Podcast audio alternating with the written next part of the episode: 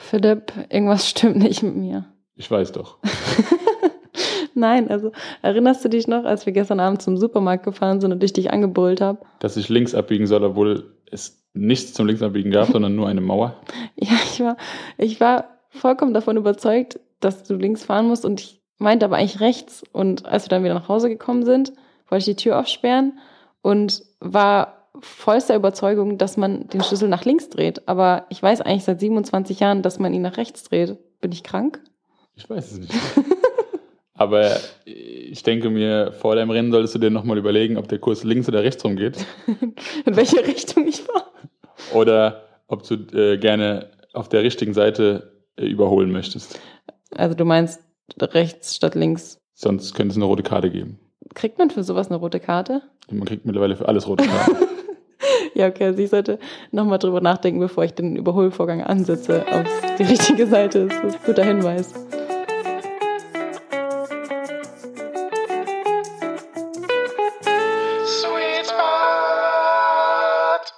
Das ist Sweet Spot, Baby.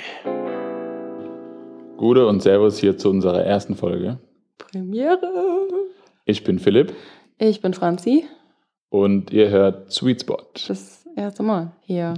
Ähm, aus Portugal. Ich weiß nicht, wie so die äh, Sendelokalitäten sein werden äh, die nächsten Wochen, aber momentan sind wir relativ südlich. Beziehungsweise ähm, sitzen wir hier kurz vor dem westlichsten Punkt Europas. Ähm, da war ich gestern mit dem Fahrrad, da habe ich das äh, feststellen dürfen. Hat dir gefallen am westlichsten Punkt Europas? Also ich sag mal so, ähm, zumindest war da ein bisschen Sonne noch unterwegs, zu den späten Stunden, zu denen ich da war. Also war, war relativ schön. Ähm, war gut besucht allerdings, deswegen äh, habe ich auch geschaut, dass ich schnell wieder weg bin. Witzigerweise war ich an diesem westlichen Punkt auch schon äh, vorher aus Versehen mal gewesen.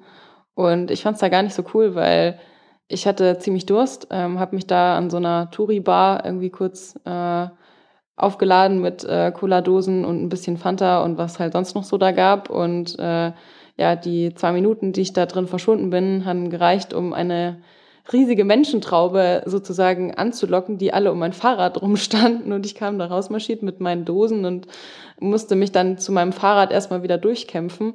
Und es war mir fast ganz unangenehm, dass ich die jetzt da äh, wegscheuchen musste, um wieder zu meinem Gerät zurückzukehren. Dies, dieses historische Vehikel hat wohl für Aussehen gesorgt. Ich habe mich ähm. richtig gefühlt wie so ein Affe im Zoo. Die haben alle nicht mehr auf diesen Leuchtturm oder was halt da für ein Monument steht, äh, geguckt, sondern mein Fahrrad war auf einmal der Point of Interest. Affe im Zoo ist irgendwie ein gutes Stichwort. Ich fühle mich auch gerade ein bisschen wie ein Affe im Zoo. Das nur für euch zur Info. Wir sitzen hier gerade ähm, bei uns in der Unterkunft, wirklich äh, sehr schön hier und äh, so ein bisschen im, im Hinterland in den Bergen gelegen, aber ähm, genau aus äh, Klanggründen haben wir uns dafür entschieden, uns äh, nicht in der Unterkunft direkt aufzuhalten, sondern eben in dem äh, Gym, was hier angegliedert ist. Und da sitzen wir gerade drin. Es ist verglast. Wir können also sowohl in den Garten als auch ähm, ja, um die ganze um Umgebung überblicken bis äh, an die Küste. Das ist wirklich ein, ein, ein riesiger Garten, ähm, aber sehr schön angelegt. Ähm, dementsprechend ist aber auch äh, viel, was die Natur aufhält hier. Also sprich Vögel, Insekten, was auch immer. Ich weiß nicht, ob ihr das hören könnt, aber wir hören zumindest ganz gut. Deswegen, äh, genau, hört sich so ein bisschen an wie im Zoo hier.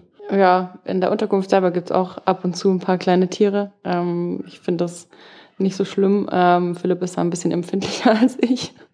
Also er hat sich hier schon regelmäßig auf Jagd begeben. Ähm. So Krabbeltierchen wie Spinnen und so sind nicht unbedingt mein, mein Favorite. Aber dafür gehen die, äh, gehen die größeren hier ganz gut. So äh, Hunde und Katzen sind hier viele und ähm, sind eigentlich auch äh, alle bisher friedlich und äh, süß gewesen. Ja, also ab und zu hatten wir schon Besuch von äh, Romeo, so heißt er doch, oder? Also ich glaube, genau, Romeo und Juliette heißt er dann, glaube ich. Das sind die zwei Hunde von unseren Hosts, die hier so ein bisschen eigentlich nicht auf dem Gelände rumlaufen sollten, aber es irgendwie trotzdem tun, weil überall findet man immer mal wieder ein bisschen Hundescheiße. Aber ja, die sind wirklich sehr, sehr äh, zutraulich und ähm, auch für mich, ich habe eher ein bisschen Angst vor Hunden, echt okay. Ähm, wobei ich trotzdem die Hühner und den Pfau, den wir hier auf der Anlage haben, ein bisschen sympathischer finde. Ähm, die ja, haben ja auch so ein kleines Gehege. Also ich glaube, ich hatte noch nie ein Airbnb mit eigenen Hühnern, aber ja, gibt immer ein erstes Mal. Wir dürfen angeblich auch eigentlich die Eier irgendwie konsumieren. Ich habe nur noch nicht rausgefunden, wie man in den Hühnerstall kommt. Ja, und die zweite Hürde ist der Pfau. Ähm, an dem muss man auch noch vorbei.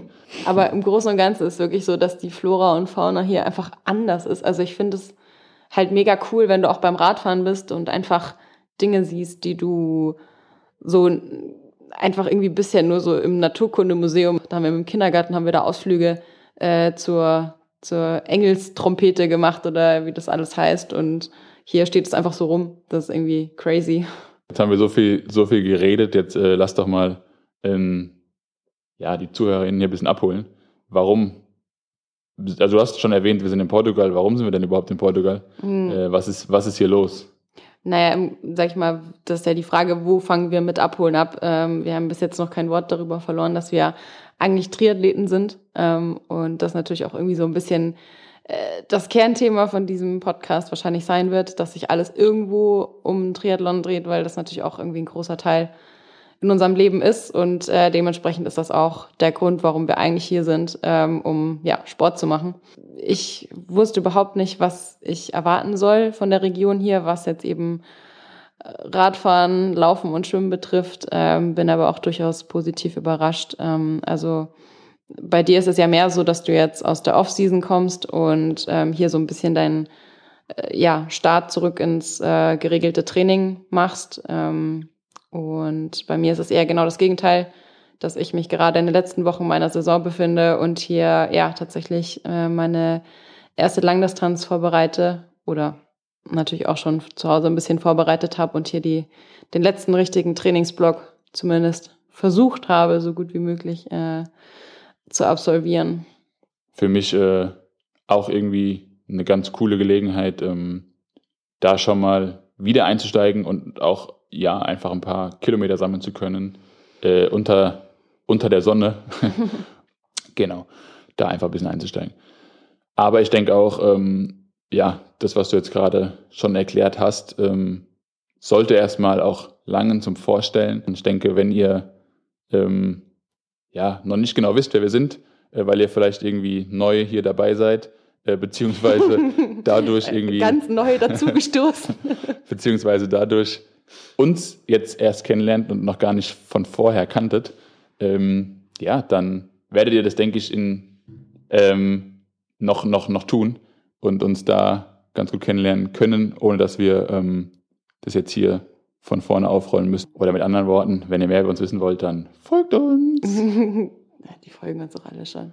Genau, aber ähm, ja, wenn wir äh, jetzt über Portugal sprechen und ähm, dann ja einfach, weil, weil wir gerade hier sind, ähm, du hast schon angesprochen, äh, bei dir ist die Saison noch nicht ganz vorbei. Bei mir war sie ja schon mal vorbei, fängt jetzt wieder an, aber bei dir steht ja noch was Großes an, äh, beziehungsweise so ein kleines Highlight für dich.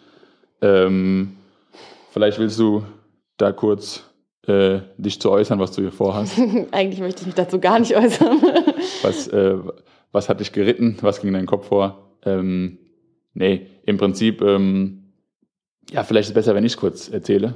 Oder? Äh, ja, das ist vielleicht sogar besser in dem Fall, weil es doch für mich irgendwie was ist. Also jetzt die Langdistanz, was so definitiv nicht irgendwie von langer Hand geplant war oder was ich jetzt irgendwie mir am Anfang der Saison vorgenommen hatte. Ganz im Gegenteil, ich eigentlich immer gesagt habe, nee, bloß nicht und bloß nicht, auch nicht nächstes Jahr und so und es kommt früh genug. Und jetzt stehe ich da und ähm, ja, habe irgendwie mich dafür angemeldet und ähm, bin auch total happy damit oder also stehe auch hinter der Entscheidung. Das ist jetzt nicht irgendwie so, dass ich sage, ja, hüdede. Ich habe da schon auch Bock drauf, aber ja, der Grund, wie es dazu kam, war natürlich schon irgendwie auch, ja, der Verlauf der Saison irgendwo auch. Aber war das dann ähm, jetzt letzten Endes dann die Entscheidung bewusst, äh, dass seine erste Langdistanz hier stattfinden soll, auf dieser Strecke? Oder ähm, war das eher so, dass du gesagt hast, äh, ja, die Saison ist bisher so und so verlaufen. Äh, zuletzt ja auch mit äh, einem sehr guten Ergebnis. Ähm, hat aber auch schon so angefangen, theoretisch. Äh, und da hast du dir jetzt überlegt, du möchtest einfach gerne dem nochmal was hinzufügen und was probieren und mal zu schauen, wie es dir taugt im Prinzip. Also es geht jetzt mal vor allem darum zu sehen, wie äh, ist das Ganze für dich und wie fühlt sich das vielleicht auch an, wie ähm, und vor allem aber, wie kommst du mit dem Training zurecht oder gefällt dir das oder gefällt dir das eben nicht? Genau, also das war im Prinzip so die Hauptüberlegung dahinter, zu sagen, ich will gar nicht so sehr mich auf das Ergebnis fokussieren, was da jetzt am Ende dabei rauskommt, sondern ich habe vor allem in erster Linie einfach Lust, ähm, mich da reinzufühlen in das Ganze, in dieses Ironman-Ding. Klar, man hat auch vorher schon Ironman 73 Rennen gemacht, also irgendwie, äh, ich hänge da jetzt nicht an, an, dem, an dem Label, was da hinten dran steht, sondern vor allem irgendwie an der Herausforderung und auch daran, dass ich sage, ich möchte eigentlich Triathlon in den nächsten Jahren darauf ausrichten, ähm, diese Langdistanz ähm, ja zu perfektionieren im weitesten Sinne, sofern man das kann. Also sprich, ähm, ich sehe mich auf dieser Strecke, ich sehe da meine Zukunft, meine sportliche und ähm, ja, finde immer, es total frustrierend, irgendwie auf Ziele hinzuarbeiten und eben keine, keine Zwischenziele zu haben, die einen irgendwie, wo man das Gefühl hat, das hat mich jetzt gerade weitergebracht. Und klar, irgendwie das Zwischenziel auf dem Weg zu einer Langdistanz ist die Mitteldistanz, ähm, die ich jetzt aber auch doch durchaus schon das ein oder andere Mal irgendwie absolviert habe.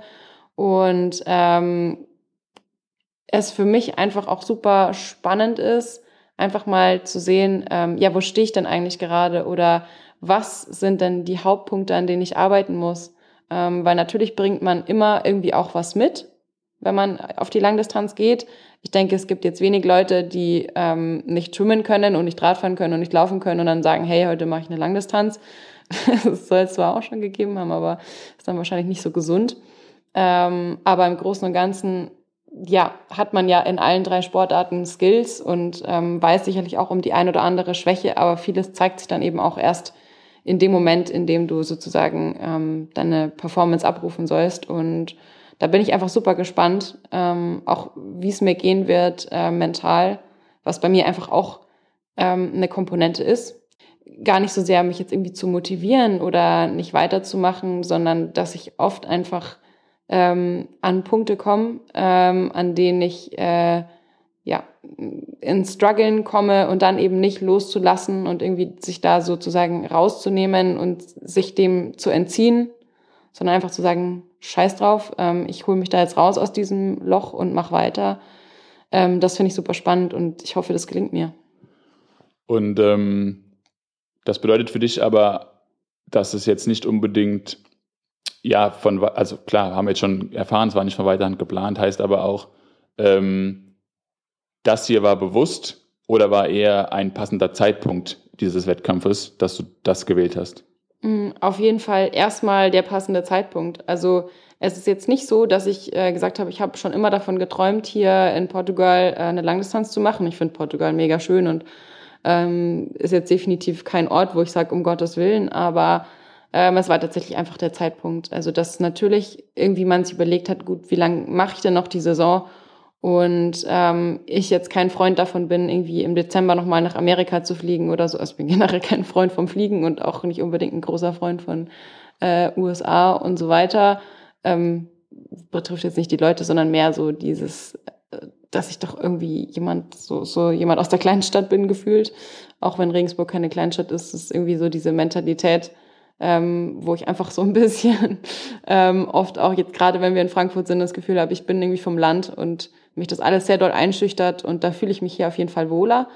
Ähm, und ja, habe deswegen eigentlich relativ äh, spontan so, wann war das?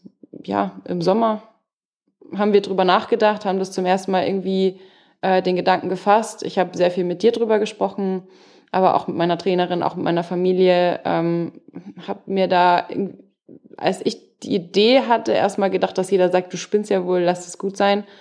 Und ähm, was ist dir da jetzt wieder in den Kopf gekommen und war dann eher überrascht, dass viele Leute auch gesagt haben, hey, ähm, wenn du das wirklich willst, dann go for it und wir unterstützen dich. Und das war irgendwie sehr schön zu sehen, dass ich gar nicht so auf Ablehnung gestoßen bin, sondern alle irgendwie mir das auch zugetraut haben. Und ähm, das war ja auch der Punkt, an dem ähm, wir dann überlegt hatten, äh, wo, wo könnte es hingehen. Vielleicht äh, habe ich da ja auch ab und zu mal ein bisschen so Mind, Mindgame-mäßig äh, Portugal gestreut, dass ich nämlich äh, hier in meiner Offseason, die ich jetzt aber schon beendet habe, äh, auch ein bisschen surfen kann. Ähm, Alternativsportarten zum betreiben. genau. Ähm, aber jetzt nochmal, äh, es ist ja doch irgendwie so ein, ja, ein, ein, ein, ein, ein Elefant, der im Raum schwebt. Ist es, sagt man das so? Ist das ein richtiges Sprichwort? Ich, ich glaube, ich ähm, bin oft äh, ein bisschen am Sprichwörter durcheinander würfeln.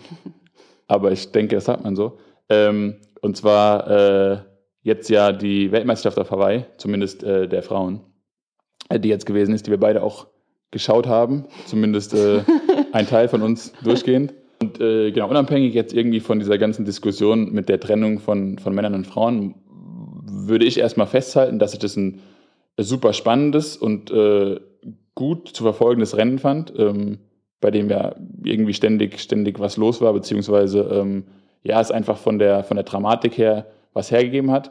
Ähm, und jetzt aber die Frage, ob das jetzt so kurz quasi vor deiner Langdistanz dir nochmal auch irgendwie Motivation gegeben hat oder ob du sagst, boah, eigentlich ist mir das äh, relativ egal, beziehungsweise haben mich die Bilder gar nicht so ja, berührt, wie sie vielleicht äh, andere immer motivieren können.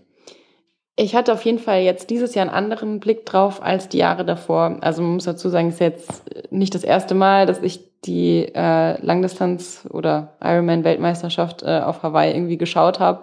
Auch nicht das erste Mal, dass ich dabei eingeschlafen bin. Also das hat gar nichts mit der Dramatik zu tun, sondern dass ich einfach eine sehr kurze Aufmerksamkeitsspanne habe, was äh, das Schauen auf einen Bildschirm betrifft. Ähm, Bei allem. Ja. Also bei allem, was äh, Schauen betrifft. Also ich meinte, ich meinte jetzt, dass es nicht um Sportereignisse gehen muss, sondern äh, es kann, weiß ich gar nicht, der dramatischste Film, die dramatischste Serie sein, ähm, die irgendwie ultra spannend ist und äh, trotzdem ja. schaffst du es da. Ich bin da wirklich einfach ganz schlecht und ähm, ich weiß auch, von dem ich das geerbt habe. Also es ist jetzt nicht so, dass äh, da nicht irgendwelche familiären Vorbelastungen wären, ähm, sondern dass durchaus auch andere Familienmitglieder bei mir gibt, denen es ähnlich geht. Aber äh, das würde jetzt zu weit führen. Ähm, ich habe auf jeden Fall versucht, irgendwie viel analytischer das Rennen zu schauen, als ich es irgendwie die Jahre davor gemacht habe, weil du natürlich dann dir die ganze Zeit überlegst, boah, sollte ich das vielleicht auch so machen oder machen die das vielleicht anders und mache ich vielleicht einen Fehler nächste Woche? Man muss natürlich dazu sagen, dass Hawaii und ähm, der Ironman in Portugal zwei ganz unterschiedliche Rennen sind mit ganz unterschiedlichen Strecken. Also die Strecke hier in Portugal ist viel langsamer, äh, vor allem die Laufstrecke, ähm, wo man, glaube ich, gar nicht so sehr auf seine Werte oder Zeiten schauen sollte, weil ich glaube, damit macht man sich wahnsinnig ähm, von Anfang an. Mm, aber dass natürlich äh, mich das krass inspiriert, äh, die Mädels zu sehen, wie sie da auf Hawaii einfach ähm, extrem geliefert haben. Also vorneweg natürlich die deutschen Frauen, die man irgendwie teilweise dann auch persönlich kennt, wo man irgendwie auch weiß, so was das für Menschen sind ähm, und wie die so im ja normalen Leben irgendwie drauf sind und dann ähm, ja einfach nur voll des Respekts ist, äh, was da abgeliefert wird, aber natürlich auch ähm, eine Lucy Charles, die einfach ein Rennen vom Anfang bis zum Ende geführt hat und das jetzt nicht irgendwie ein 400-Meter-Lauf war oder so, sondern einfach eine fucking äh, achtstündige Geschichte, ähm, wo du einfach die ganze Zeit vorne bist und immer die Gejagte bist und immer ähm, in deinem Kopf haben musst äh, oder anders das ausblenden musst, äh, dass hinter dir halt Mädels lauern, die halt einfach hoffen, dass sie dich noch einholen. Krass, also ich glaube, ich hatte noch nie in meinem Leben ein Rennen, wo es mir so ging. Jetzt gerade im Triathlon. Also ich bin halt immer eher dann der, der Jäger als der Gejagte und ähm, muss immer gucken, dass ich hinten raus möglichst viele noch einsammel. Und das ist halt irgendwie auch motivierend zu sehen, jetzt hat man die eingeholt, jetzt hat man die eingeholt, jetzt nimmt man sich die nächste vor. Und äh, das andersrum zu denken, das kennst du, glaube ich, besser als ich. Und das ist schon eine Herausforderung. Ja, das muss ich auch sagen, dass das ähm, ja, dadurch, dass ich das gut kenne, eben als erster irgendwie aus dem Wasser zu kommen und dann, ähm, ja, im Normalfall äh, immer eingeholt zu werden oder beziehungsweise auf jeden Fall die, die Angst, die dahinter, die dahinter, Angst ist jetzt vielleicht zu viel gesagt, aber zumindest, ähm, dass man es immer im Hinterkopf hat und sagt so, ja, jetzt äh, passiert es bald, den, demnächst kommen die Ersten und dann kommen die Nächsten und ähm, ja, das ähm, dem standzuhalten ähm, und, und dagegen zu gehen, ist dann im Umkehrschluss natürlich auch ein cooles Gefühl. Man merkt, äh, im Moment, da kommt niemand, sondern ich kann hier weitergehen und äh, wenn ich jetzt einfach meine Werte abrufe, ähm, funktioniert das Ganze und kann das Ganze ausgehen bis zum Ende. Ist natürlich dann auch gut, aber ähm, ja, zumindest äh, denke ich immer, dass es ähm, schöner ist oder vielleicht ein bisschen einfacher, um das äh, so, so, ausdrücken zu wollen, wobei es jetzt auch nicht einfach ist, aber vielleicht einfach irgendwie ähm, ja, ein Tick leichter mental äh, sich an, an, an Leuten entlanghangeln zu können und einsammeln zu können, anstatt ähm, im Hinterkopf zu haben, wann, wann kommen sie. Ja, richtig. Also das ist halt genau das, was ich meine. Du hast doch irgendwie ständig Angst oder irgendwie so die Befürchtung, dass sozusagen die Werte, die du jetzt gerade trittst oder die Pace, die du läufst, dass es zu wenig ist, dass du mehr geben musst und dass du äh, dich noch mehr jetzt gerade in den Arsch treten musst, äh, weil die kommen ja. Verstehst du, was ich meine? Ja, auf jeden Fall. Ich glaube aber, ähm, dass äh, da halt eben einfach die, der Support von außen ja. eine riesige Rolle spielt und dass man quasi äh, ja irgendwie ständig weiß, wie, wie steht's, wie sind die Abstände. Ähm, ja, das ist einfach, glaube ich, in so einer Rolle äh, ein, ein, ja, ein, einen riesigen Anteil auch daran, daran hat äh, ob man es dann am Ende eben nach Hause bringen kann oder nicht. Ja, wobei ich muss sagen, also ich habe jetzt schon in meiner äh, noch relativ kurzen Zeit als äh, Profi oder auch generell als Triathletin gelernt, dass sozusagen der Support von außen, sofern es nicht wirklich jetzt jemand ist, so wie, also ich weiß, ich kann dir vertrauen und du, das, was du mir sagst, ist vielleicht nicht immer die Wahrheit, aber ist zumindest das, was du dir vorher überlegt hast, was jetzt gerade gut ist für mich. Und dass ich aber schon auch gemerkt habe, dass sozusagen der Reinrufende von außen nicht unbedingt ein zuverlässiger, äh, zuverlässiger Buddy ist, äh, den du in deinem Rennen hast, ähm, weil ich würde jetzt niemand unterstellen, dass da irgendwie absichtlich falsche Sachen reingerufen werden. Aber ich ja. erinnere mich an Zell am See, ähm, wo einfach gar kein, niemand wusste, ähm, dass ich Dritte bin. Und dementsprechend wusste ich es auch nicht weil ähm, halt der Führungsradfahrer für Platz drei irgendwo gefahren ist und halt niemand wusste, dass das gar nicht die Drittplatzierte ist, sondern dass ich das bin. Und das hat dazu geführt, dass ich am Ende im Ziel war und äh, auf dem Podium gelandet bin, aber selber davon gar keine Ahnung hatte und mich dann aufklären musste von den zwei, die schon da waren. Ja, beziehungsweise, also es wussten Leute schon. So zum Beispiel der Support, den du an der Strecke passiert hattest, der wusste es. Mhm. Ähm, vielleicht ist es das, dass du da ja einfach ein wenig Filterung brauchst. Also es ist natürlich so, dass ähm, man irgendwie filtern muss. Also äh, ich kann jetzt nur sagen, für mich sprechen, wenn ich in Rennen bin, dass mir eigentlich, was die Leute von außen reinrufen, ist mir relativ egal. Es ist natürlich irgendwie schön, wenn man, wenn man merkt, es, man wird angefeuert, es sind Leute da und sie nehmen einen irgendwie wahr oder registrieren das, aber was die jetzt dann da wirklich reinrufen, ist im Endeffekt fast egal. So, äh, das Wichtige ist, die, die Leute, die man dabei hat, die, von denen man weiß, äh, da bekommt man valide Informationen, äh, sind diese rauszufiltern. Und ähm, das ist, glaube ich, auch das, also das, das, was, das, was ich meinte, dass eben ähm, ja das Gold wert ist, beziehungsweise das ein Stück weiterhilft, dass man eben jemanden hat an der Strecke, der einem sagen kann, so und so stehst du. Ich kann mich jetzt nur zum Beispiel daran erinnern, äh, bei mir Mallorca letztes Jahr, dass ich da dann ausgestiegen bin, weil ich ähm, Schmerzen hatte und ähm, ja, einfach die nicht weiter gefährden wollte, weil ich da ja auch schon einfach zwei, drei Vorgeschichten hatte und dann mal länger Pause machen musste. Und wenn ich aber gewusst hätte, glaube ich, auf welchem Platz ich da ge gelegen bin zu der Zeit, hätte ich es wahrscheinlich durchgezogen. Ähm, ob das dann gesundheitlich das Beste gewesen wäre, ist natürlich die Frage, aber rein für den Wettkampfverlauf jetzt hätte mir das da gebracht sozusagen. Ach Gott, Mallorca. Ja, also es ist sowieso irgendwie so ein Rennen, mit dem ich grundsätzlich nur Leiden verbinde. Also ähm, habe es jetzt auch dieses Jahr Gott sei Dank nicht machen müssen, nachdem ich es jetzt zwei Jahre gemacht habe und äh, jedes Mal jetzt nicht so die Glanzleistung abgerufen habe. Ähm, war übrigens unser erstes gemeinsames Rennen, wenn du dich erinnerst, dass wir gemeinsam bestritten haben. Und äh, der Moment, wo ich selber einfach schon das Gefühl hatte, ey, das ist gerade nicht mein Laufen, das ich haben will und ein paar Schritte gegangen bin in der allerersten Laufrunde, der Moment, als du mir dann entgegenkamst und einfach auch gegangen bist und mir gesagt hast, ey, ich bin raus, da dachte ich mir so, nee, scheiße, jetzt muss ich zu Ende laufen. Weil das geht ja nicht, dass wir beide jetzt hier irgendwie nicht ins Ziel kommen. Und äh, da war, hat, war ich kurz richtig sauer auf dich. Da dachte ich mir nur so, warum musst du jetzt aussteigen? Ich wollte aussteigen. Ähm, ja. ja. ich fand, also ja, ich ähm, habe mich ähnlich mir gegenüber gefühlt. Ähm, ja, war einfach verschiedene Umstände, die dazu geführt haben. Ich hatte meine Uhr auch noch verloren und konnte also überhaupt nicht sehen, wie ich jetzt gerade unterwegs bin. Wusste zu keiner Zeit beim Laufen zumindest äh, wirklich, wo ich war, äh, an, an welcher Stelle ich lag. Von daher, ja, waren aber verschiedene Umstände, äh, ähm, die mich, glaube ich, hinterher relativ lange noch beschäftigt haben und ähm, ich mir vielleicht ein bisschen anders als du, aber äh, für mich gilt äh, irgendwie, ich, ich, äh, I'll be back. Ich, ich, äh, ich habe noch eine Rechnung offen. Ich werde Mallorca March gefasst, gell?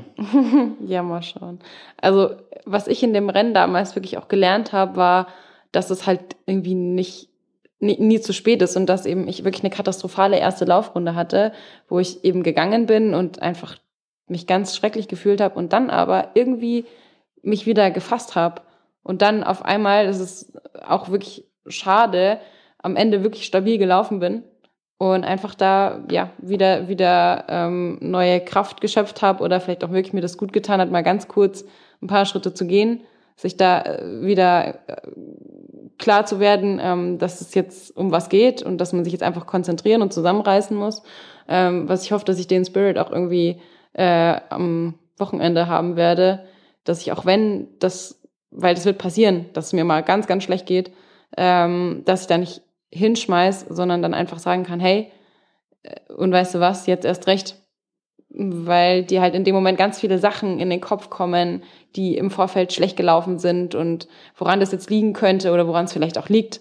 Ähm, also sprich, ich hatte jetzt in der letzten Woche definitiv nicht die, äh, sag ich mal, Paradewoche, ähm, die ich mir vielleicht gewünscht hätte, sondern lag stattdessen mit Fieber im Bett und ähm, hatte eine fetzen Lebensmittelvergiftung, ähm, die wirklich alles andere als schön oder angenehm war und mir noch mal ein paar Einheiten gekostet hat, die ich halt einfach gebraucht hätte für mein Selbstbewusstsein, um da mit einem Gefühl ins Rennen zu gehen, das ich jetzt vielleicht nicht habe, sondern mehr Unsicherheit. Ähm, und das erstmal abzuschütteln und auch im Rennen dann zu sagen, I don't care, ähm, mein Körper ist stark und ich, ich kann das.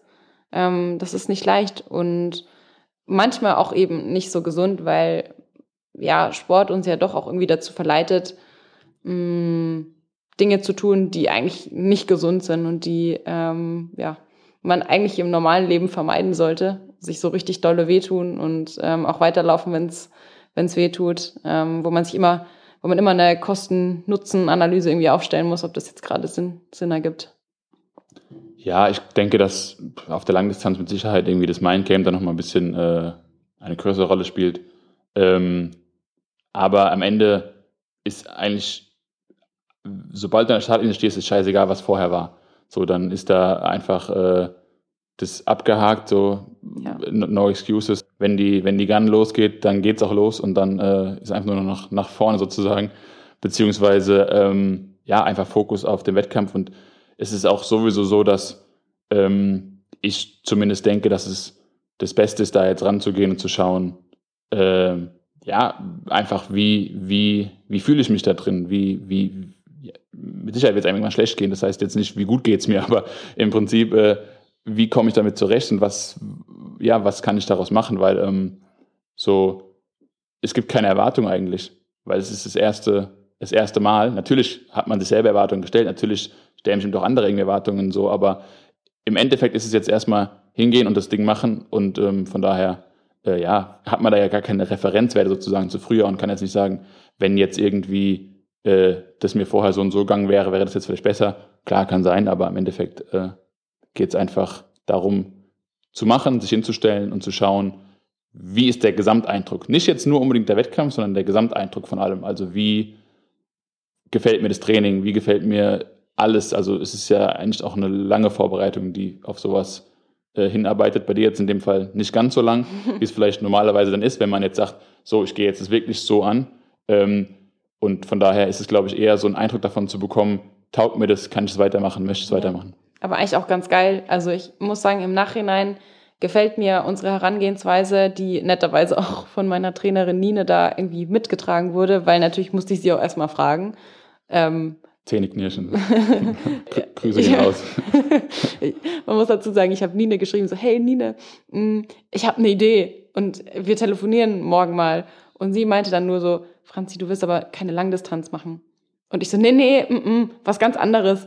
Und ähm, ich glaube, in dem Moment war sie erstmal beruhigt. Und als ich dann am nächsten Tag doch, wie du schon sagst, zähneknirschend damit um die Ecke kam, hat sie, glaube ich, die Hände über dem Kopf zusammengeschlagen, ähm, ist zu Flo, ihrem lieben Ehemann, gelaufen und hat gesagt, ey, die Reng, die hat einen Sprung in der Schüssel. Ähm, aber ja, sie hat dann tatsächlich auch ähm, verstanden, worum es mir geht. Ähm, und hat mir natürlich ihre Bedenken geäußert, ähm, wo, was auch, finde ich, ist, also das macht eine gute Trainerin aus, ähm, dass es nicht nur so ist, dass sie alles feiert, was ich mache, sondern auch ähm, mir da in bestimmten Punkten Kontra gibt oder sagt, hey, hast du darüber schon mal nachgedacht? Ähm, aber dann auch gemeint hat, hey, let's do it, ähm, wir machen einen Plan. Ähm, der ist natürlich auch irgendwie gewagt und eine mutige Nummer. Ähm, aber ja, wenn ich jetzt so drüber nachdenke, bin ich eigentlich froh, dass ich nicht irgendwie ein halbes Jahr oder noch länger das Ganze irgendwie jetzt minutiös vorgeplant habe, weil wie enttäuscht wäre ich, wenn jetzt da am Ende dann nicht die Leistung steht, auf die ich jetzt hintrainiert habe und wo ich gesagt habe, das ist das Ziel und das kann ich schaffen, sondern dass ich jetzt viel mehr sagen kann, ich habe das Handwerkszeug, ich habe viele Sachen gelernt, jetzt auch in dieser Vorbereitung, ich habe es aber auch einfach mal gefühlt, wie es sein kann, also wie diese Einheiten aussehen, ähm, was mich da erwartet, wenn ich das wirklich mal planvoll sozusagen mit Schwerpunkt vorbereite. Und ich muss ehrlich sagen, ich fand's mega geil. Also ich habe es total genossen. Ich weiß nicht, ob du das gemerkt hast, wie gut es mir damit ging. Oder also ich meine jetzt gar nicht in Bezug auf Trainingswerte, sondern auf mein Gefühl, auf meine Freude am Sport, dass ich irgendwie schon gemerkt habe, ähm, das ist das, was ich will. Und ähm, so kann ich Triathlon irgendwie am meisten genießen für die kurze Zeit, die ich jetzt mache. Also Also, wenn ihr die Folge hört, ist es übrigens noch vor der Langdistanz. Das heißt, äh, wir machen dann mal ein Resümee danach, ob es dann immer noch die gleichen Worte sind. Also vor dem Resümee habe ich richtig Schiss. Ich habe richtig Schiss, dass ich sage, ey, ich mach's nie wieder. ja, wahrscheinlich wird es ein paar Tage so sein und dann ähm, wird es doch wieder gemacht. Also ich habe, weiß nicht, ob diese, doch diese Saison bestimmt auch, aber so die letzte Saison und auch, glaube ich, diese Saison habe ich meine Karriere schon mindestens dreimal Nagel beendet. Also Ähm. Philipp, Philipp beendet seine Karriere immer sehr gerne nach schlechten Rennen, muss man dazu sagen. Ja, und das äh, meine ich dann auch so und dann weiß ich nicht, dann habe ich mir doch wieder anders überlegt. Und Sagen wir, Aber- sagen wir so, äh, ich meine, also du hast ja deine Karriere schon einmal beendet, also es, du hattest ja schon ein erstes Karriereende. Das stimmt allerdings, ja. Aber ähm, ja, das war auch relativ lang. Ja, weiß ich nicht, ob es jemand interessiert, aber vielleicht kurz Hintergrund dazu, dass ich früher ähm, ja da das auch ja sehr, sehr ambitioniert irgendwie für mich gemacht habe, also eben gesagt habe, so da lege ich schon jetzt relativ äh, viel Fokus drauf, es aber irgendwie nicht geschafft habe, das auch immer umzusetzen, sondern mir dann noch sehr viel andere Sachen ja immer immer wichtig waren, irgendwie so mit der Schule, mit dem Studium, mit ähm, Freunden äh, feiern gehen, was auch immer. Also ich habe dann immer probiert, sehr viel in einen Hut zu bekommen, habe dann irgendwann gemerkt, ähm, dass es jetzt, glaube ich, an einen Punkt führt, der dann so äh, nicht mehr unbedingt zum Erfolg beiträgt, habe mir, ähm, beziehungsweise eigentlich war es relativ einfach. Ich habe irgendwann gemerkt, so ich habe mich nicht mehr, ich konnte mich nicht mehr so quälen, wie ich es vorher konnte, und konnte da einfach nicht mehr so, so tief gehen und dann habe ich für mich beschlossen, so, ähm, jetzt machen wir da mal einen, einen Cut, äh, weil ich auch gleichzeitig einfach nicht sozusagen weitermachen konnte mit weniger. Also das ging für mich auch nicht. Ich konnte nicht ähm, in, meinem, in meinem Heimatverein, also ich komme ja aus Darmstadt, vom, vom DSW Darmstadt dann, ähm, ja, einfach weiter trainieren mit weniger Investition. Also ich äh, wollte dann schon auch mit der Gruppe, mit den Jungs damals, natürlich waren auch Mädels dabei, aber so klar, war jetzt äh, mit, mit, mit den Jungs irgendwie. Äh, ich war, wollte einfach, ich habe mich mit den allen gut verstanden, mit, mit unserem Team, mit, und deswegen habe ich jetzt gerade gesagt mit den Jungs, weil ich da dann eben, äh, ja, sozusagen nicht dann weitermachen wollte und die ziehen dann vorbei. Ich weiß nicht, wie ich es erklären soll. Es ging mir nicht um andere, sondern es ging mir darum, dass ich dann nicht mehr so mit drin war, wie es die ganze Zeit gewohnt war, wie es für mich schön war oder wie es für mich gut war. Und von daher habe ich gesagt, so, ich mache einen Step back und äh, gehe da komplett raus.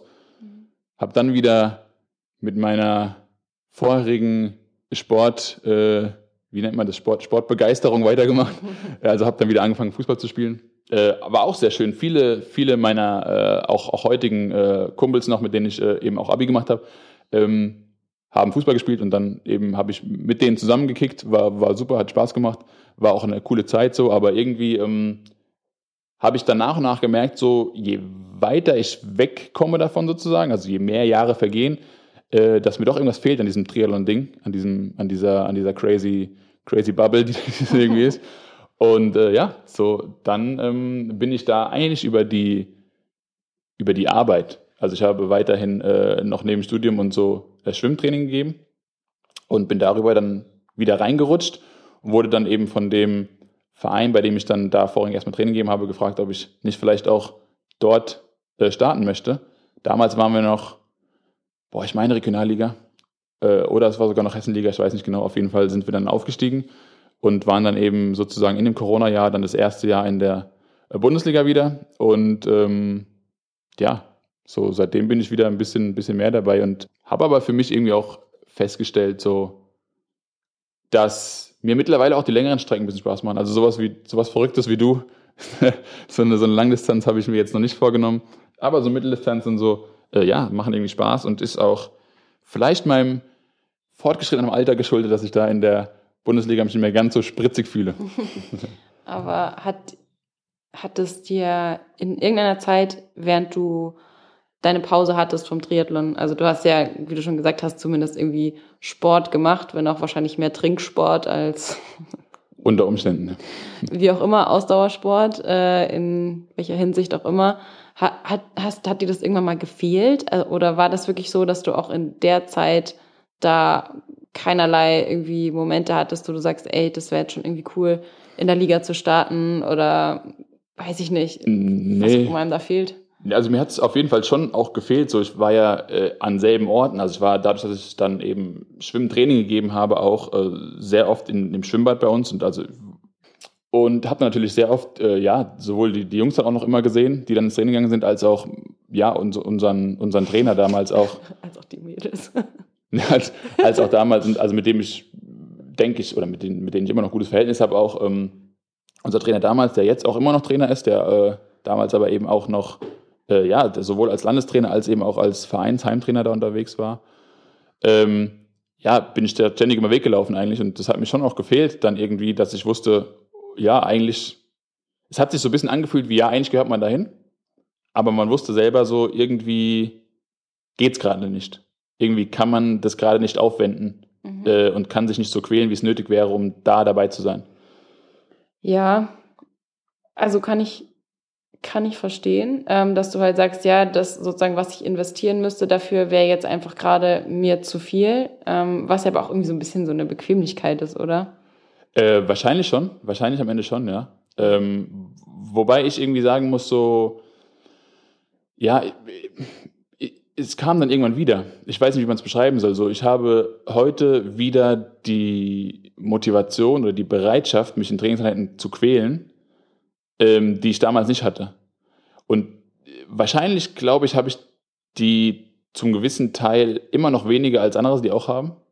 Hm, zum Beispiel merke ich das oft, dass ich, glaube ich, nicht über diese Grenze drüber gehen kann.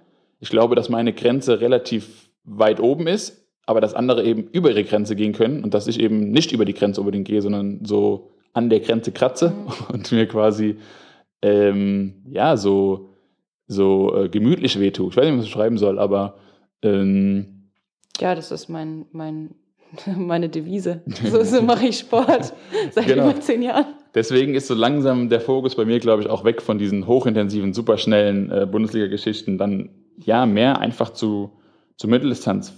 Vielleicht ist Langdistanz auch eine Sache für mich, aber noch nicht jetzt. Erinnerst du dich an deine erste Mitteldistanz? Ähm, wie es da, also wie sich das damals angefühlt hat, als damals noch eher sozusagen Kurzdistanz-Mensch, Bundesliga-Mensch? Ich kann mich gut noch dran erinnern, auf jeden Fall. Ähm, auch heute nochmal sogar ein bisschen anders verbunden, weil es für mich äh, mittlerweile irgendwie ein sehr ähm, der Ort ist jetzt mittlerweile mit, mit, mit vielen, irgendwie mit vielen Gefühlen verbunden, mit vielen schönen Momenten aber auch. Ähm, und zwar habe ich ähm, meine erste Mitteldistanz am Walchsee gemacht. Und wenn du mich jetzt fragst, welches Jahr das genau war, kann ich es dir nicht mehr zu 100 Prozent sagen. Ähm, ich weiß nur, dass es damals ähm, ja eigentlich meine erste Mitteldistanz dann direkt in der EM war und ich mir das vorher aber gar nicht so überlegt hatte, sondern gedacht hatte, ja, da gehe ich hin, da, da mache ich mit. so war irgendwie relativ klar. Ähm, oder war auch gar nicht großartig überlegt, so, sondern einfach hat mir so klar, da hat man Bilder davon gesehen und diese Bilder war einfach schön. So einfach das Ambiente dort war irgendwie schön. Man hat nur Gutes davon gehört. Ähm, und von daher habe ich gesagt, gut, dann, dann werden wir es da mal probieren. Es war auch relativ spontan. Also ich habe jetzt nicht mir überlegt, zur nächsten Saison werde ich eine Mitteldistanz machen, sondern ähm, ja, das lief dann relativ spontan ab, das Ganze. Und das hat mich dann relativ überrascht. Und da, da war ich vielleicht so ein bisschen, am Anfang zumindest noch, ähm, auf einem kleinen Höhenflug unterwegs, weil ich dann eben als Erster aus dem Wasser gekommen bin, in die Wechselzone reingelaufen bin ähm, und dachte, ja, okay, äh, so, das wird ein guter Tag, es wird ein schönes Rennen. Und dann habe ich aber die Länge der Radstrecke und die Länge vor allem dann hinterher der Laufstrecke, weil so Laufen ja ähm, für mich auch immer noch der, ja, Knackpunkt jetzt nicht unbedingt richtig, aber so ist für mich, glaube ich, mh, immer noch so das, der, der forderndste Teil des Ganzen. Ja, da habe ich einfach die Länge gespürt und habe dann hinten raus äh, war ich super glücklich, weiß ich noch, als ich ins Ziel gelaufen bin, war ich echt irgendwie so übermannt. Also ich glaube, ein bisschen fast die Tränen kommen. So, ich dachte, oh, geil, so habe ich jetzt geschafft, das Ding. Also du hast deine Karriere nicht beendet im Ziel? Ähm, nee, da habe ich es nicht beendet. Ich war dann aber trotzdem, ja, kurz, ja, weiß ich nicht, enttäuscht vielleicht das falsche Wort, so, weil ich habe gar nichts erwartet von mir. Ähm, natürlich hat mir die Platzierung am Ende nicht so gefallen. Aber danach habe ich mir überlegt, okay, im Moment, das war aber auch eine EM so. Also irgendwie ähm, ist es so Sachen, die man dann immer ein bisschen einordnen muss. Und ähm, der Gesamteindruck davon war natürlich dann positiv und war auch ähm, gut. Und ich wusste irgendwie, mh, hm, wenn ich da jetzt ein bisschen mehr investiere ins Training, dass mir das Spaß macht und dass da auch was möglich ist und äh, dass das ähm, wahrscheinlich äh, die Kurzdistanz für mich ablösen wird, auf kurz oder lang. Okay, also da warst du dir dann irgendwie schon so sicher, dass das dein Weg ist. Ja, also mir hat erstmal alles wehgetan. Also da wollte ich jetzt gar nicht irgendwie äh, falsche, falsche Erwartungen äh, schüren. Also äh, es war dann kurz danach war ich übermannt von so von guten Gefühlen, aber mir hat gleichzeitig alles wehgetan. Und da habe ich erstmal gesagt, auf keinen Fall mache ich es nochmal. So, weil es hat alles wehgetan. Und ähm, dann, ein, zwei Tage später, wie auch immer, äh, hat es dann angefangen zu reifen, dieser Gedanke, dass das wahrscheinlich ähm, ja, in den nächsten Jahren den Hauptfokus äh, verdient hat und äh, sich sozusagen das bisschen verlagert von der Kurzdistanz auf die längeren Strecken. Okay. Ja, also ich kann da ja nicht so richtig mitsprechen, weil ich halt einfach einen anderen äh, sportlichen Weg im Triathlon gemacht habe, beziehungsweise ja für mich immer klar war, dass die langen Strecken halt so das sind, wo ich überhaupt irgendwie was zu sagen haben werde und eher das noch so ein bisschen überraschend kam, dass ich auf der olympischen Distanz gar nicht so komplett beschissen bin, wie man äh, vielleicht erwartet hätte, einfach weil ich beim Radfahren keinen Background habe und halt eher so als ja ehemalige Läuferin da so reingestolpert bin und halt von Anfang an irgendwie Mitteldistanzen gemacht habe und für mich das halt das Triathlon machen war, das ich von Anfang ja. an kenne. Ähm, Gut, du kommst ja, wie gesagt, schon vom Laufen und von den langen Strecken beim Laufen. Und ja. da ja auch sehr erfolgreich von langen Strecken vom Laufen. Und für dich war das dann ja auch, wie gesagt, eher eine andere Herangehensweise und die Überlegung, so was kann ich sozusagen, also wo, ja. woher komme ich und wie kann ich es am besten dann transferieren vielleicht? Ja, beziehungsweise, also beim Laufen war es ja schon ähnlich. Also ich bin ja sogar auch sag ich mal, sehr spät zur Leichtathletik gekommen. Also ich war ja auch da eher jemand, der jetzt nicht so schon als Grundschulkind irgendwie über Hürden gelaufen ist. Das war mir alles völlig fremd. Also ich bin ja auch keine Technikerin da irgendwie gewesen. Ich war immer, also ich glaube, das kürzeste, was ich überhaupt in einem Wettkampf gelaufen bin, war in der Jugend irgendwie 800 Meter. Und das fand ich mega beschissen. Also das war mir viel zu kurz und das hat jeder gewusst, äh, dass ich, sag ich mal, ab 3000 irgendwie konkurrenzfähig sein werde. Ähm, einfach weil ich da in der Schnelligkeit überhaupt keinen Unterbau habe als Kind, was super schade ist. Ich hätte das sehr gerne, ich hätte gerne mehr Spritzigkeit, aber das habe ich halt irgendwie nicht entwickelt. Und natürlich hat man da versucht, viel noch irgendwie zu machen, aber gleichzeitig hat man halt auch einfach damals schon gesehen, okay, je länger die Strecken werden, desto besser ist das Kind. Ähm, und war halt noch dazu in einer super leistungsstarken Langstrecklergruppe, ähm, wo ich halt immer so mitgezogen wurde und wo ich halt einfach, wo meine Trainingspartnerinnen einfach auch schon zehn Kilometer und länger gelaufen sind. Ähm, und ja, das einfach dann auch das Training war, das ich mitbekommen habe. Ähm, worauf ich hinaus will, ich bin zum Triathlon gewechselt und habe mir nicht so viel Gedanken darüber gemacht, wie das vielleicht bei Kindern und Jugendlichen gemacht wird im Triathlon-Training, dass man sagt, erstmal die Schnelligkeit ausbauen, erstmal die Unterdistanzen machen, erstmal da sozusagen Step by Step gehen, sondern dass ich ja vielleicht auch die Freiheit hatte zu sagen, ich ähm, mache das, worauf ich Lust habe. Und ähm, meine Herangehensweise sollte natürlich irgendwie vernünftig sein. Darum habe ich mir einen Trainer genommen und darum habe ich da irgendwie schon eine Planung reingebracht. Aber dass ich selber für mich nicht sage, ich muss jetzt erst die Mitteldistanz komplett ausreizen, um dann den nächsten Schritt zu gehen, sondern dass ich sage, ich möchte das machen, was sich für mich gut anfühlt. Und ich möchte auch die Rennen machen, die sich für mich gut anfühlen. Und wenn ich merke, okay, ähm, ich werde mit dem und dem nicht so ganz warm oder ich fand auch das und das Trainingslager beschissen, dann muss ich da nicht wieder hinfahren, nur weil es jeder macht, weil man das so macht. Das finde ich. Ja. Ähm, das merke ich bei vielen anderen, auch gerade Profis, dass da viel einfach so gemacht wird, weil man es halt so macht, dass man halt nach Girona fährt oder dass man ins Höhentrainingslager fährt. Ich war noch nie im Höhentrainingslager und hätte ich aber machen können, aber ich habe nicht den Moment gehabt bisher in meiner Karriere, wo ich äh, das Gefühl hatte, das ist jetzt notwendig. Auch nicht beim Laufen. Also habe ich noch nie gemacht. Und mache ich aber vielleicht mal und ist sicherlich auch sinnvoll, ähm, aber dafür müssen die Umstände stimmen. Dass ich sage, der Zeitpunkt passt mir, der Ort passt mir, die Gruppe, mit der ich da hinfahre, passt mir.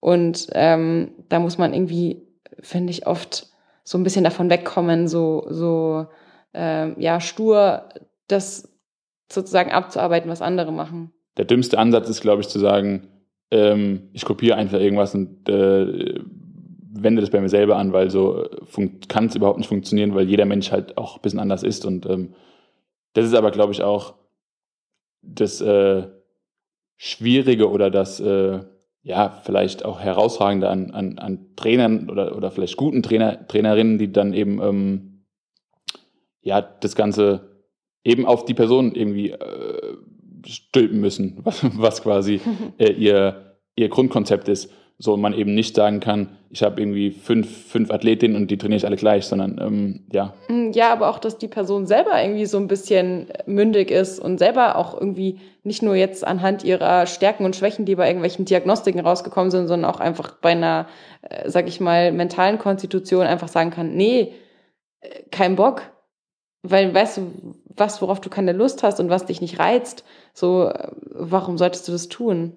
Und das ist ja auch so ein bisschen das, was ich dann so gemeint habe. Irgendwie habe ich gemerkt, so dieses, dieses, diese längeren Distanzen, die, die machen Spaß. Mhm. So, da ist für mich irgendwas drin, was mir so ähm, nicht unbedingt mehr Spaß macht. Mittlerweile vielleicht, ja, kann man das sogar auch so sagen, aber irgendwie einen anderen Spaß. Für mich war das, ich habe ja angefangen, wie gerade besprochen, mit dieser Mitteldistanz eben, ja, bevor wir uns kannten, aus meinem Training für die Kurzdistanz heraus sozusagen.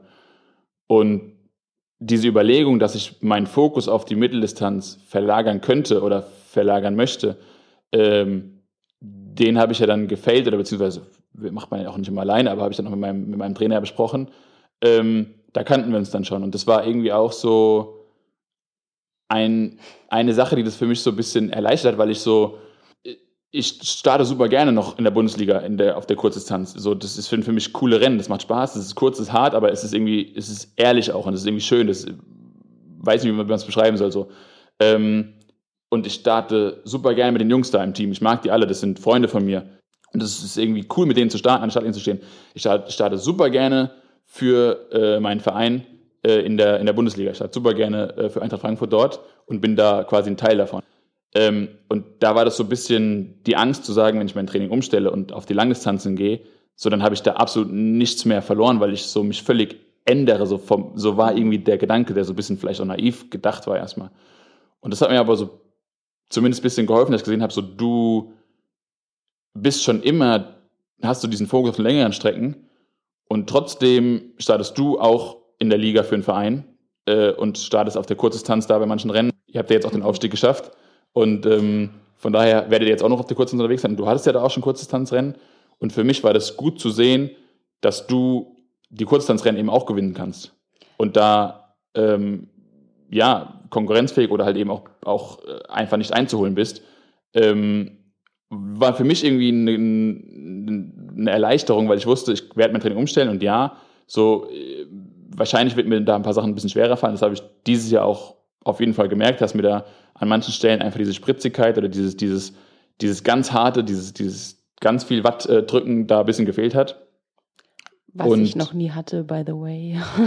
und ähm, ja, aber irgendwie war das gut zu wissen, so es funktioniert und ich kann es trotzdem weitermachen. Ja, also das stimmt allerdings. Ähm, also ich habe ja auch, wie gesagt, eher den Weg zurück gemacht aufgrund der Tatsache, dass es dann auf einmal ein Ligateam gab in meinem Verein und das alles auch super coole Mädels sind, mit denen es einfach wahnsinnig viel Spaß macht. Wir sind zwar räumlich alle ein bisschen mehr auseinander und jetzt nicht so eine, ja, sag ich mal, über Jahre bestehende Gruppe wie jetzt bei euch, ähm, aber es formiert sich eben gerade total und man plant auf einmal Trainingslager zusammen und sowas, wo ich sage, das sind Mädels, die sind auch viele deutlich jünger als ich. Ähm, und ich kann aber einfach so viel davon lernen. Ich kann so ähm, viele Sachen irgendwie durch diese Liga-Experience mitnehmen für meinen, ja, auch für meine Mitteldistanz oder für meine Langdistanz. Ein Ligarennen gibt dir ganz viel, was dir eben eine Langdistanz nicht geben kann, nämlich zum Beispiel Team Spirit, das Gefühl so, wir kämpfen zusammen für irgendein Ziel. Und äh, deswegen möchte ich das auch unbedingt beibehalten im nächsten Jahr und oder in den nächsten Jahren, so gut es geht. Ähm, einfach weil das so, finde ich, schon auch Sachen sind, weswegen macht man denn den Sport? Also ich habe ganz viele ähm, Erfahrungen auch als Kind mit dem Sport verknüpft, äh, die eben Sachen sind wie Team Spirit, eine Schwimmstaffel machen oder also ich werde mein ganzes Leben nicht vergessen, weil es der ja eigentlich erste richtig große sportliche Erfolg für mich war, ähm, beim Schwimmen bei der DMSJ, das ist quasi so ein Jugendstaffelwettbewerb, da sind wir einfach deutscher Meister geworden, so Regensburg, ein Pupsverein, also wirklich ein Schwimmverein, der weiß Gott nicht schlecht ist und keine schlechte Arbeit macht, aber im Vergleich zu diesen ganzen Hochleistungszentren da einfach nichts zu sagen hat. Da kommen keine, keine Olympiaschwimmer raus, sondern wenn du da zu Olympia willst, dann musst du schleunigst den Verein wechseln, wenn du irgendwie, keine Ahnung, 14, 15 bist. Ähm, wir waren da einfach deutscher Meister. So, wir haben da andere, andere Sportgymnasien und weiß der Geier alle in Grund und Boden geschwommen. Und das war so schön und das hat so viel mit mir gemacht und für mich den Sport so in mir drin verankert. So, das will ich nicht hergeben. Und das ist was, das kann mir nur der Sport geben. Klar gibt es sowas bestimmt auch in anderen Hobbys oder, aber ich habe so ein Hobby nicht. Ich habe halt den Sport. Und es ist so geil zu sehen, dass es das auch im Triathlon gibt, dass es das da auch gibt, obwohl das ja eigentlich so, äh, wenn du jetzt an den Ironman denkst, der da so seine einsamen Stunden auf der Rolle irgendwie verbringt, dann ist das nicht so das Erste, was man damit verbindet. Aber es gehört halt auch dazu. Und ich kann es nur jedem empfehlen, sucht euch ein Team, äh, macht ein paar, macht ein paar Rennen gemeinsam, ähm, weil es ist was anderes. Es ist was ganz anderes. Es ist auch was anderes, als zu sagen, ja, ich habe hier mein Supporter-Team, weil, ey, die hüpfen dir einen Nachmittag oder einen ganzen Tag im schlimmsten Fall hinterher, tragen dir als hinterher, sind da voll aufopferungsvoll und du bist trotzdem derjenige, der vielleicht im Ziel jubelt. Das ist einfach was anderes, als wenn man gemeinsam oben auf dem Podium steht oder einen Aufstieg schafft. So, wie geil. Also. Ja, für mich ist es auch irgendwie so, dass ich zumindest merke, dass ähm, ich da nochmal andere Reserven abrufen kann. Also ich weiß so, es hängt nicht mein eigenes Ergebnis davon ab, sondern es hängt das Team davon ab. So dann kann ich irgendwie nochmal mehr mobilisieren, als ich für mich selber könnte. Und das ist irgendwie auch was Cooles, das äh, zu merken. Ja, und wenn mal was nicht klappt, dann hat man halt noch irgendwie, keine Ahnung, drei, vier, fünf Mann, die sozusagen für einen die Kohlen aus dem Feuer holen. Stichwort Sonnenbrille. Ja, das ähm, möchtest du dazu was sagen? Weiß ich nicht, ob ich das näher beleuchten möchte, ohne. also, ja. Ich glaube sogar, ähm, war das das, das Bundesliga-Rennen, was, was quasi bei, bei dir in der Nähe ist. Und dann war, war das unsere erste Begegnung danach, das oder? War, das war unser erstes Date und Philipp kam zu unserem ersten Date wie ein begossener Pudel. Ähm, also erstmal komplett mit Allergie vom See. Oh ja. und dann hast du mir diese Story erzählt und er wird sie jetzt gleich nochmal erzählen. Ich habe sie ihm nicht geglaubt. Also ich habe ihm das erst später auch sagen können, dass ich in dem Moment mir einfach nur dachte, das ist einfach alles erfunden, weil ich es mir nicht vorstellen konnte, dass das passiert ist. Und ich einfach nur dachte, er will gut dastehen vor mir, dass er jetzt irgendwie sein Rennen verkackt hat, aber Sie hat es dann gemerkt, als ich auf dem Rad nach Strichen zersägt habe. nee. Jetzt fangen wir von vorne an, erzähl mal die Geschichte. Ich, ähm, ich kann euch jetzt kurz schildern, was, was mit mir angestellt wurde, möchte ich fast sagen. Es ist, ähm, äh, wir hatten das Rennen ganz normal, wie es immer ist, so man kommt aus dem Wasser, ist alles vorbereitet ähm, am Wechselplatz. So war es auch da. Es war sehr warm an dem Tag auf jeden Fall. Ähm, und ich bin eben zu meinem Fahrrad gekommen, habe alles gemacht wie immer. Also diese Handgriffe, die man da macht, die ähm, sitzen, die hat man schon tausendmal gemacht gefühlt. Und ähm, ich habe alles gemacht wie immer und ähm, habe meinen Helm aufgesetzt. In meinem Helm steckt immer meine Brille drin, sodass ich mein Rad eben losschieben kann und dann mh, die Brille aufsetzen kann. Und dann habe ich die Brille aus meinem Helm gezogen und wollte sie aufsetzen und sie ist einfach runtergefallen. Und ich habe sie dann so auffangen können. Ich war aber schon, ich stand nicht mehr an meinem Wechselplatz, sondern ich war schon am, am Schieben zur Aufstiegslinie quasi. Ähm, und dann habe ich gesehen, dass diese Brille keine Bügel mehr hatte.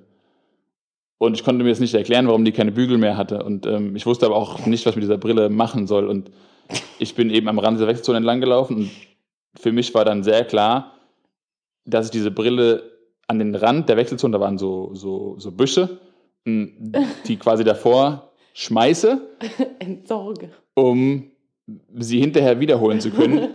Und dass sie aber auch irgendwie nicht im Weg ist und jetzt gar nicht unbedingt, dass keiner drüber fällt, weil so über so eine Brille weiß ich nicht, ob da jemand drüber fällt, aber dass sie halt nicht kaputt geht. Ich, so ging irgendwie davon aus, dass, dass die noch zu gebrauchen ist, weiß auch nicht. Und ähm, dann haben die mich aufs Rad gelassen und ich bin auf dem Rad gefahren, habe mir wehgetan einige Male, äh, bin in einer sehr guten Position zurückgekommen und ähm, ja, bin vom Rad gestiegen, wollte, habe meinen Laufschuh angezogen und wollte loslaufen. Auf einmal steht ein Kampfrichter vor mir ähm, und hält mir eine rote Karte entgegen Die Vorstellung. und sagt zu mir, rote Karte raus. Und jetzt muss ich kurz Selbstkritik anwenden, dass ich ähm, wahrscheinlich, wenn ich die Regeln vorher genauer studiert hätte, äh, auf die Idee kommen hätte können, weiterzulaufen und das dann im Ziel vielleicht anzufechten. Ähm, aber so, dass da er zu mir sagt, rote Karte raus äh, und mir den Weg versperrt, ähm, ja, war für mich dann in dem Fall irgendwie klar, okay, ich muss jetzt hier raus. Und ähm, dann habe ich probiert, noch mit ihm das Ganze zu klären. habe gesagt, ich kann nichts tun, so. Ich habe die Brille probiert, da hinzulegen, nicht aus Absicht, ja, Littering zu betreiben, sondern einfach, dass ich da mich wieder drum kümmern kann. Und ähm, hat aber alles nichts geholfen und äh, er war auch relativ uneinsichtig.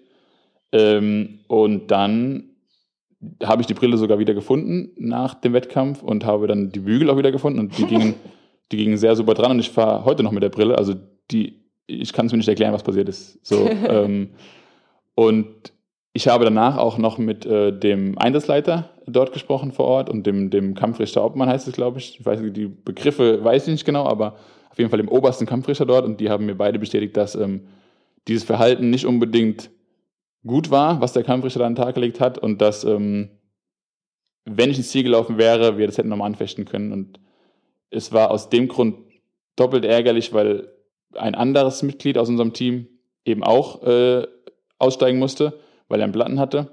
Und der hat dann mit einem anderen, der auch einen Platten hatte, aus einem anderen Team die Räder getauscht und das ist auch verboten. Deswegen hat er auch eine rote Karte bekommen. Das heißt, äh, wir standen mit zwei roten Karten am Ende da.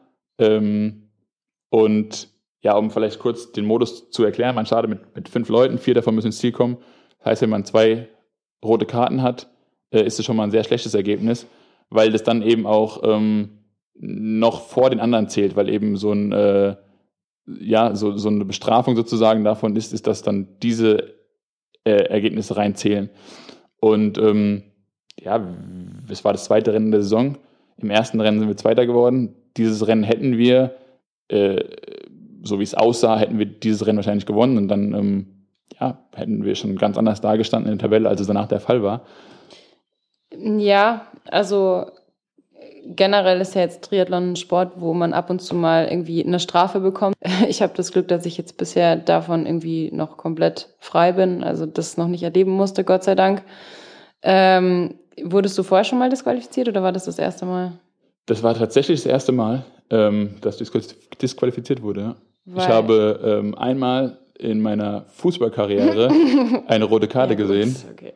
Da, äh, ja, ja, andere ich, Geschichte, aber. Äh, ich wurde auch mal beim, äh, weiß ich nicht, äh, beim Debitel Cup über 100 Meter Freistil disqualifiziert wegen Frühstart. Das war, das, das kann ich dazu beitragen. Das war einfach, ja. da weiß ich nicht. Ähm, damals habe ich mich aber auch ganz, ganz schlimm gefühlt, weil das war eine ganz, ganz tolle Zeit und ähm, dann weißt du so, okay, du hast das jetzt komplett umsonst gemacht, hast, hast dich da komplett umsonst abgearbeitet, aber ja, 100 Meter Freistil sind jetzt was anderes als irgendwie paar Stunden sich da schinden und dann irgendwie erfahren, okay, man ist disqualifiziert worden, was ja auch oft dann passiert, dass Leute im Ziel erfahren, irgendwie nach einer Mitteldistanz, dass sie leider wegen irgendwas disqualifiziert sind, ähm, wo man sich dann auch fragt, okay, wenn ich es vorher gewusst hätte, hätte ich dann irgendwie anders mich verhalten oder was weiß ich, äh, wäre ich überhaupt noch, hätte ich mir überhaupt noch angetan, hätte ich vielleicht eine Woche später nochmal einen neuen Versuch gestartet, aber ja, sei es drum. Also das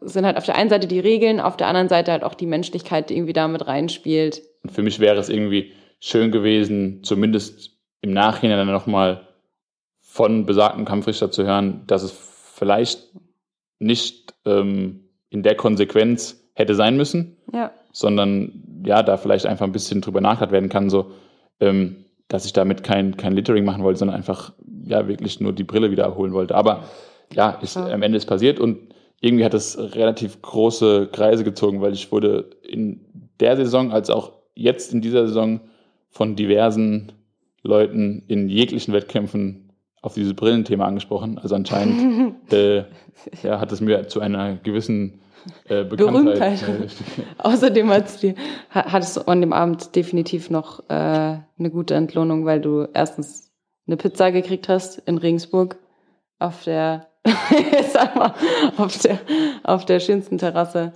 Und ähm, so ist es. Also an dem, an dem, äh, an dem Tag hast du mehr gewonnen als verloren, würde ich sagen. Werbung. Philipp, weißt du, worauf ich mich am wenigsten freue, wenn wir wieder in Deutschland sind? Auf The Germans? ja, das wahrscheinlich auch, aber in erster Linie vor allem, äh, dass es dann schon richtig richtig dolle Winter sein wird. Also wir kommen hier von 20 Grad und Sonne rein nach Cold and Grey Germany. Uff, ja, hör mir auf. Aber da haben wir eigentlich schon in der ersten Folge direkt den perfekten Partner an unserer Seite. Das stimmt allerdings, weil bei In Silence gibt es im Prinzip alles, äh, was man für die kalten Wintermonate so braucht, von Stirnbändern über Necktubes äh, bis hin zu meinen persönlichen Favorites, den äh, Merino-Socken die meine doch oft sehr kalten Füße schön warm halten, äh, wenn es rausgeht zum Laufen oder Radfahren. Da sagst du was. Eigentlich für mich irgendwie auch ein Gamechanger, weil ähm, ich es damit geschafft habe, dann auch im, äh, in der letzten Wintervorbereitung äh, dem Wohnzimmer der Rolle und meinem äh, Hauptanblick dem Ventilator dann doch etwas entfliehen zu können. Ja, das hast du mir am Anfang, glaube ich, nicht so geglaubt, dass das auf jeden Fall äh, ja doch ein kleines Wundermittel ist. Und für mich hat sich dadurch natürlich auch mein Training nochmal verbessert, weil dadurch war ich nicht so oft alleine draußen. Ich bin ja doch jemand, der die Rolle nicht so gerne mag und nicht so gerne drinnen fährt und dementsprechend äh, ja auch einiges braucht, um sich draußen warm zu halten. Und äh, ich muss auch nochmal die Stirnbänder ein wenig hervorheben, weil die für mich äh, doch ständiger Begleiter geworden sind. Dadurch, dass ich die sowohl äh, beim Laufen als aber auch auf den Langlaufschieren ähm, gut äh, verwenden konnte. Und außerdem haben die mir doch ab und zu mal geholfen, äh, die Kopfhörer drin zu behalten, sowie möglicherweise vorhandene leichte Geheimratsecken zu kaschieren. Ja, ähm, für mich wird jetzt auch einiges klar, weil ich hätte die Stimmbänder im letzten Winter auch gerne das ein oder andere Mal auf Herz und Nieren getestet. Das Problem war immer, wenn ich eins aufsetzen wollte, war es irgendwie nie da. Also weiß ich jetzt, wo die wahrscheinlich abgeblieben sind. Chez moi. naja, wenn auch ihr auf äh, In Silence und äh, ja, alles, was das Warmbleiben in den kalten Wintermonaten setzen wollt, dann haben wir auf jeden Fall noch einen Rabattcode für euch und zwar mit Sweet Spot, einfach zusammengeschrieben. Sweet und Spot bekommt ihr 15% auf das gesamte Sortiment von In Silence. Ausgenommen sind nur bereits reduzierte Produkte. Das heißt, ihr könnt da aus dem Vollen schöpfen und euch komplett eindecken und auf diese Weise schön warm bleiben, ähm, wenn es jetzt langsam ungemütlich wird. Genau, alle Infos und auch den Rabattcode findet ihr nochmal in den Show Notes. Viel Spaß beim Bestellen. Bleibt warm, Leute. Werbung Ende. Jetzt haben wir ja schon verschiedene Sachen besprochen. Mein, mein erstes Mal Qua äh, Disqualifikation, unser erstes gemeinsames Treffen, unser erstes gemeinsames Training. Also wir waren jetzt, haben unsere ersten Male schon abgehandelt sozusagen. Ich habe eine relativ witzige Anekdote, glaube ich, zu meinem ersten Rennen, die werde ich gleich mal erzählen, wollte dich aber mal Ja. fragen, ob du dich an deinen ersten Triathlon noch erinnern kannst. Also ungern. also ähm, mein erster Triathlon, der, den habe ich nicht ins Ziel gebracht. Also von daher. Ähm, also es war der Kamünz-Triathlon, äh, den ich übrigens äh, dieses Jahr dann endlich finishen konnte. Mit Ähm, Streckenrekord. Ja. ähm, jedenfalls äh, wollte ich da eigentlich so meinen ersten Triathlon machen und ähm, habe beim Schwimmen schon so dermaßen eins in die Fresse gekriegt, ähm, dass sozusagen meine Schwimmbrille sich so in meine Augenhöhle reingebohrt hat. Ähm, dass das irgendwie so ein, ich weiß gar nicht, ob das eine Einblutung war oder was. Ich auf jeden Fall, ich bin aufs Rad gestiegen, bin auch diesen Anstieg, den du jetzt auch schon kennst, ähm, sozusagen beim Kamins Triathlon, das ist jetzt irgendwie kein, kein krasser Berg, aber es ist ein Anstieg, der dir beim zweiten Mal auf jeden Fall wehtut, Ja. ähm, gefahren auf der ersten Runde und bei der Abfahrt habe ich gemerkt, scheiße, ich sehe nichts mehr. Und ähm, bin dann halt wirklich, äh, ja, leider ausgestiegen, weil ich nichts mehr sehen konnte auf meinem, weiß ich nicht, rechten, linken Auge. Ja, da, da habe ich tatsächlich eine ähnliche Begebenheit. Das war bei mir zwar nicht das erste Mal, aber das letzte Mal.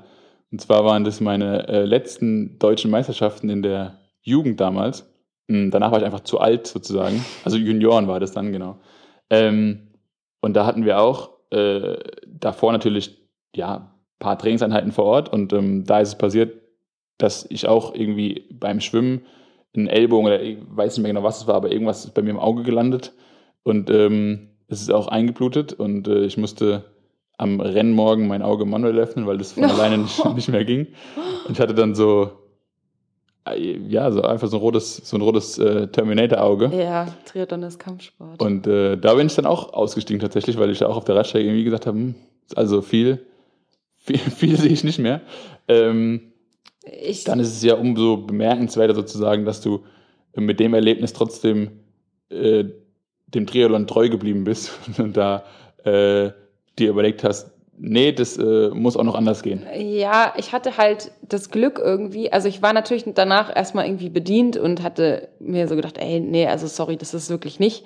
Habe ja damals eben mit den Gedanken gespielt. Es war einfach nur so ein, ich hatte einfach mal Bock, das auszuprobieren und hatte da auch noch gar keinen Trainingsplan oder irgendwas. Ich hatte da auch kein, kein gutes Fahrrad. Ich habe es einfach halt mal gemacht.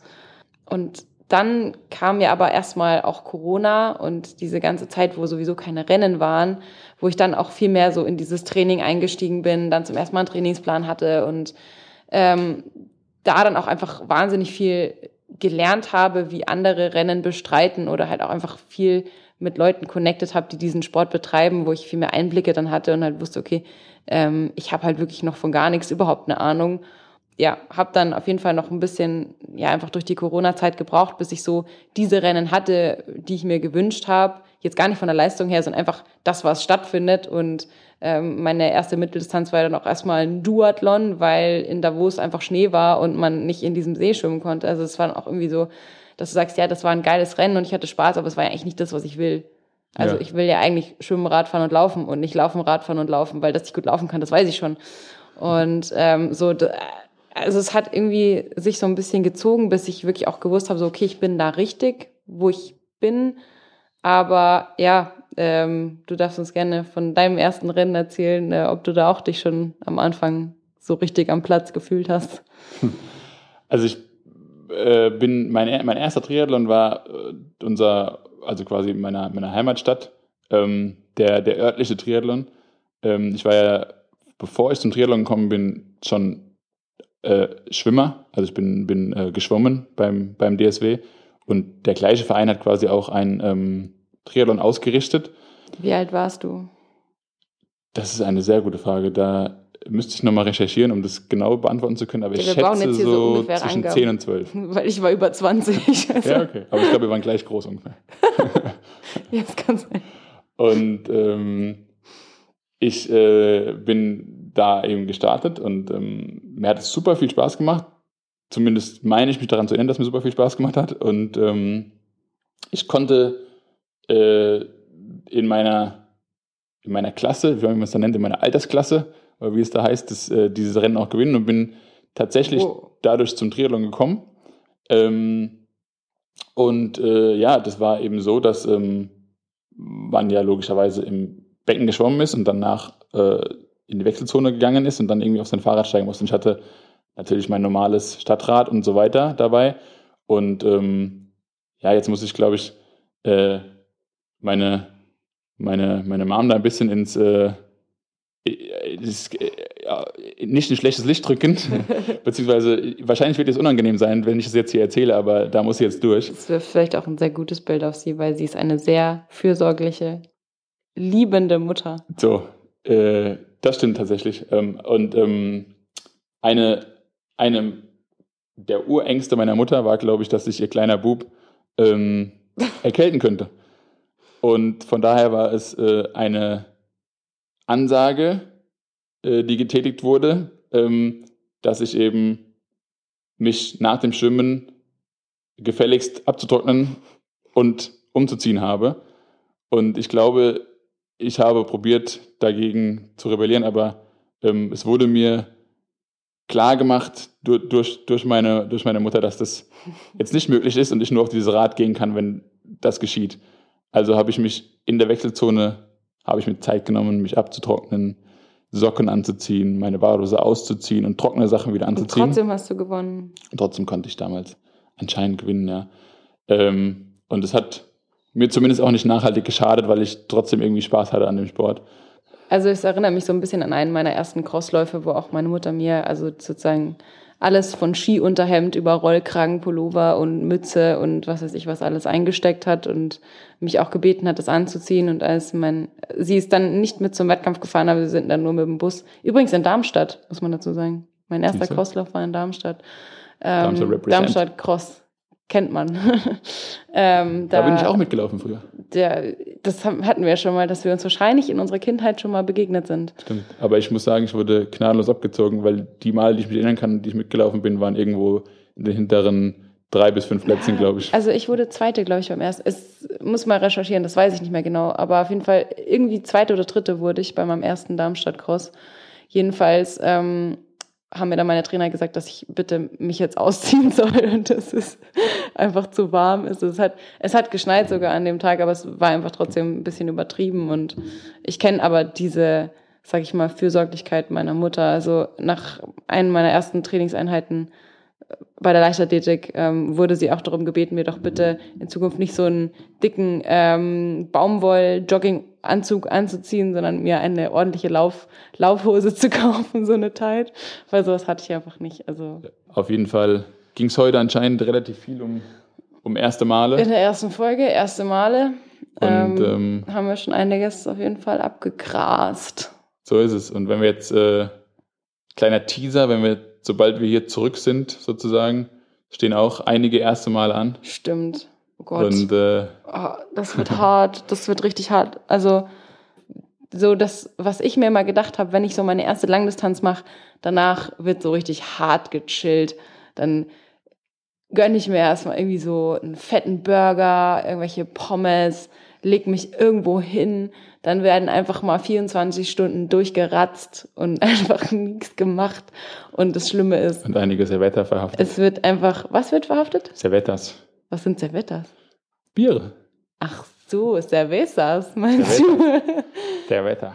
Ja, und also ja, auf jeden Fall, ja, wobei ich glaube, wenn ich da fertig bin, kann ich, glaube ich, keinen Rausch haben. Ich glaube, das ist gefährlich.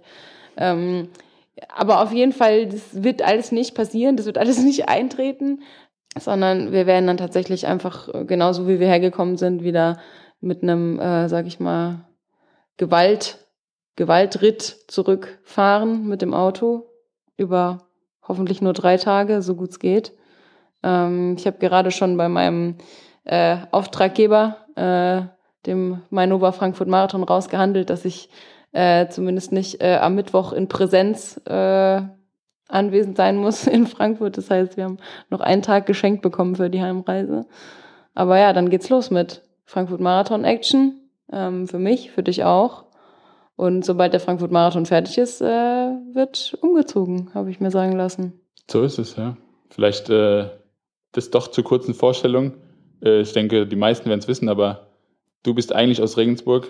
Ich bin eigentlich aus Darmstadt. Aktuell Wohnen wir wohnen wir eigentlich in Frankfurt. Genau, eigentlich in Frankfurt. Und ähm, ja, aber für uns geht es jetzt ähm, erstmal in die Berge. Und Richtig, zwar wird unsere zukünftige Station Allgäu sein. richtig. Und das äh, war irgendwie schon auch so geplant, aber irgendwie ist es jetzt doch schneller. Also man hat irgendwie so, so sehr lange darauf gewartet oder irgendwie da sich was ausgemalt, wie das sein könnte und dann auf einmal checkst du so, du suchst jetzt gerade eine Wohnung, dann checkst du einmal, du hast jetzt eine Wohnung. Und jetzt gerade hier in Portugal realisiere ich gerade noch nicht, dass ich da einfach eine Wo- Woche, nachdem ich, nicht mal eine Woche, nachdem ich wieder zu Hause bin, da einfach schon wohne. Unsere erste gemeinsame neue Heimat dann Ja. und halt auch viele andere Veränderungen, die damit irgendwie einhergehen. Das ist schon irgendwie, äh, kommt alles gerade so Schlag auf Schlag und ich muss sagen, ich kann es genießen, aber es macht mir auch ein bisschen Angst.